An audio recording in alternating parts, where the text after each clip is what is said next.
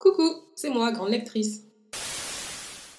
Je suis trop contente parce que je viens de terminer un livre absolument euh, génial et pour une fois il est traduit en français donc j'ai très envie de vous en parler aujourd'hui. Il s'agit de Tiny Pretty Things de Doniel Clayton et de Sona Charipotra. Euh, la première est une autrice afro-américaine et la deuxième est une autrice indo-américaine et c'est un roman écrit à quatre mains. Dans ce roman, on suit l'histoire de Gisèle, qui est une apprentie danseuse, donc elle est à l'école de, ballet pour devenir euh, danseuse étoile.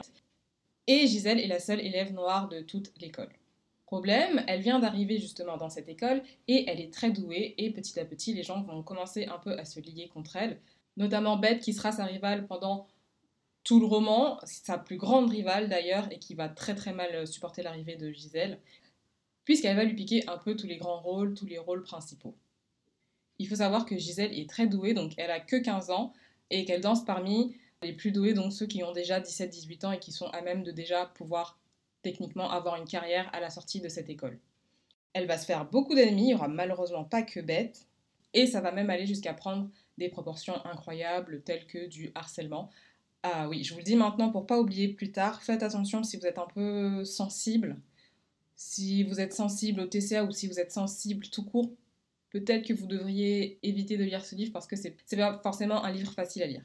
Donc ce que je disais, c'est que Gisèle, c'est un peu l'archétype de la gentillesse, la bonté, l'optimiste, et puis tout le monde, il est bon, il est gentil, et quand elle va débarquer dans cette école, euh, j'aimerais vous dire qu'elle va vite se rendre compte qu'en fait, non, tout le monde n'est pas beau, il est gentil, mais elle, elle va garder son optimisme pratiquement jusqu'à la fin, et ce malgré toutes les vacheries qu'on va lui faire, parce qu'il faut savoir que le milieu de la danse, c'est vraiment un, milieu archi compétitif et vous voulez être la meilleure et, et vous voulez devenir en fait là dans ces étoiles que tout le monde va admirer, mais malheureusement, ben, beaucoup d'appelés, peu d'élus. Et beaucoup de gens, en tout cas, vont venir euh, jalouser cette nouvelle danseuse qui n'était pas là l'année dernière, alors qu'il y a beaucoup de gens qui sont là, par exemple, depuis leurs 6 ans dans cette école et qui n'ont pas tous ces rôles euh, principaux, et qui, malheureusement, ne vont pas voir d'un très bon oeil l'arrivée de Gisèle. Il y a trois voix qui se mélangent dans ce roman, à savoir ben, du coup Gisèle, qui est un peu notre personnage principal, mais également Beth, sa rivale, et également Ijun, qui est plus ou moins aussi la rivale de Beth et, et de Gisèle. Ijun, en fait, c'est celle qui a en, gros les, les seconds rôles. C'est la doublure, en fait, donc elle pourrait être la meilleure, mais elle n'est pas la meilleure. C'est quelque chose qui va vraiment la ranger pendant tout le roman. Et elle va redoubler d'efforts, en fait, pour essayer de devenir la meilleure, mais on ne sait pas, malheureusement, jusqu'à où elle est prête euh, à aller pour devenir la meilleure danseuse.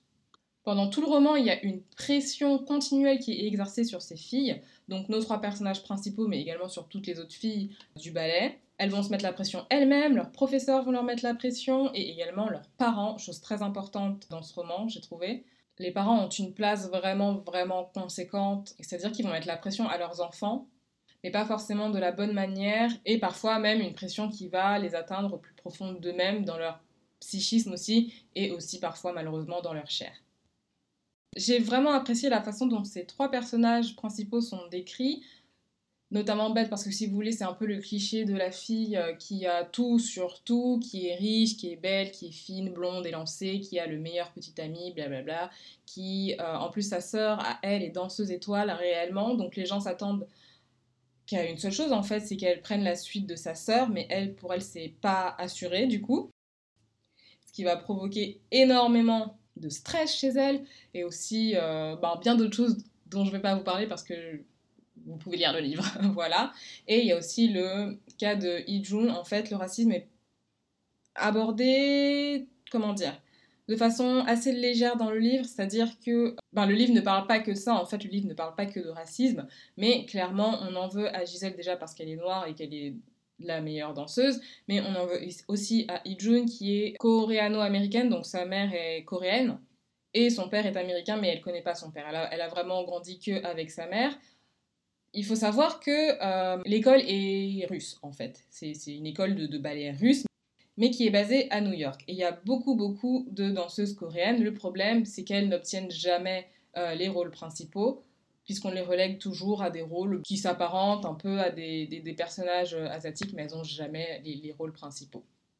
Ijun, il faut savoir qu'elle a quand même un white passing de ouf, donc elle se fait ni totalement accepter par euh, les coréennes. En plus, il y a vraiment une histoire du côté de Dijun qui fait que Elle a très peu d'amis. Je vais pas vous en parler plus que ça et plus le développer dans ce podcast, mais j'ai trouvé ça vraiment intéressant. Euh, elle a pas mal d'ennuis, dans, dans, dans ce roman.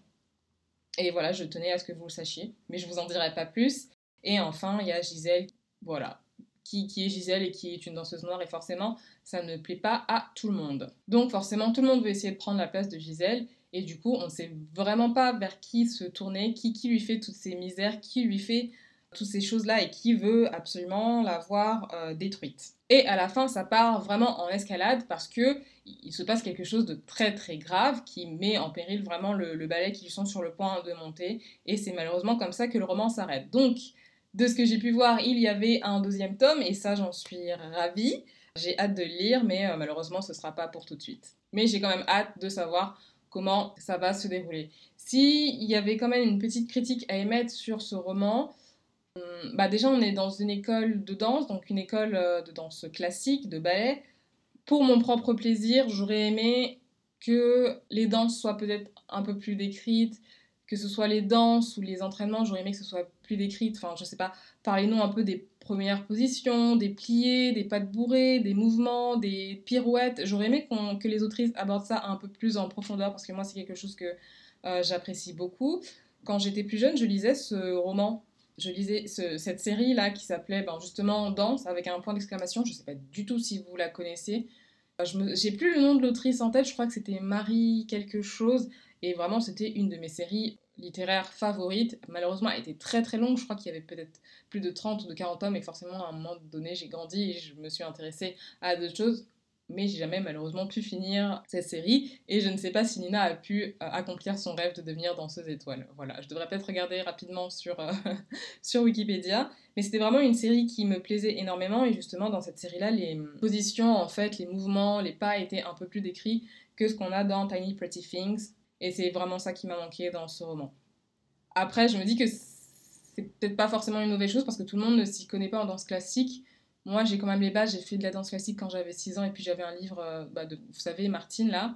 Il y a des Martines pour tout et il y avait un Martine pour la danse classique. Moi, j'en avais un, donc il y avait vraiment toutes les positions qui étaient. Euh, non, pas toutes forcément, mais il y avait quand même pas mal de positions qui étaient décrites et que moi j'ai pu garder en tête. Donc c'est peut-être pour ça que ça me manque un peu.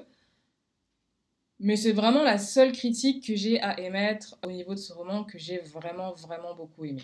Et j'ai vraiment qu'une hâte, ben, c'est de découvrir euh, dans le deuxième roman. J'espère par contre que c'est qu'une duologie et qu'il n'y a pas plus de romans, parce que moi déjà les séries de base, j'aime pas trop ça. Je préfère quand il y a un début et une fin dans un même roman. Et donc du coup, je vais lire le deuxième, mais j'espère vraiment que, que, après ça s'arrête là. Et en tout cas, je serais très contente de retrouver euh, ces filles-là dans cette histoire.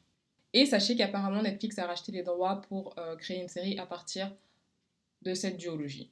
Donc voilà, je vous le recommande fortement. En tout cas, j'espère que vous aurez apprécié passer ces quelques petites 10 minutes avec moi. J'espère aussi que vous lirez ce livre parce que vraiment, il en vaut la peine. Et je vous souhaite bon courage pour euh, tous ceux qui font le Blackathon de ce mois-ci. Si jamais vous ne savez pas de quoi je parle, je vous invite fortement à aller directement sur mon blog qui est grandelectrice.wordpress.com et euh, vous devriez arriver à, retrouver l'article, mais c'est un peu un, challenge pour savoir euh, qui arrive à lire le plus d'auteurs euh, noirs en un mois. Voilà, voilà, ça m'a fait plaisir de passer ce petit temps avec vous et je vous souhaite d'agréables lectures et je vous dis à bientôt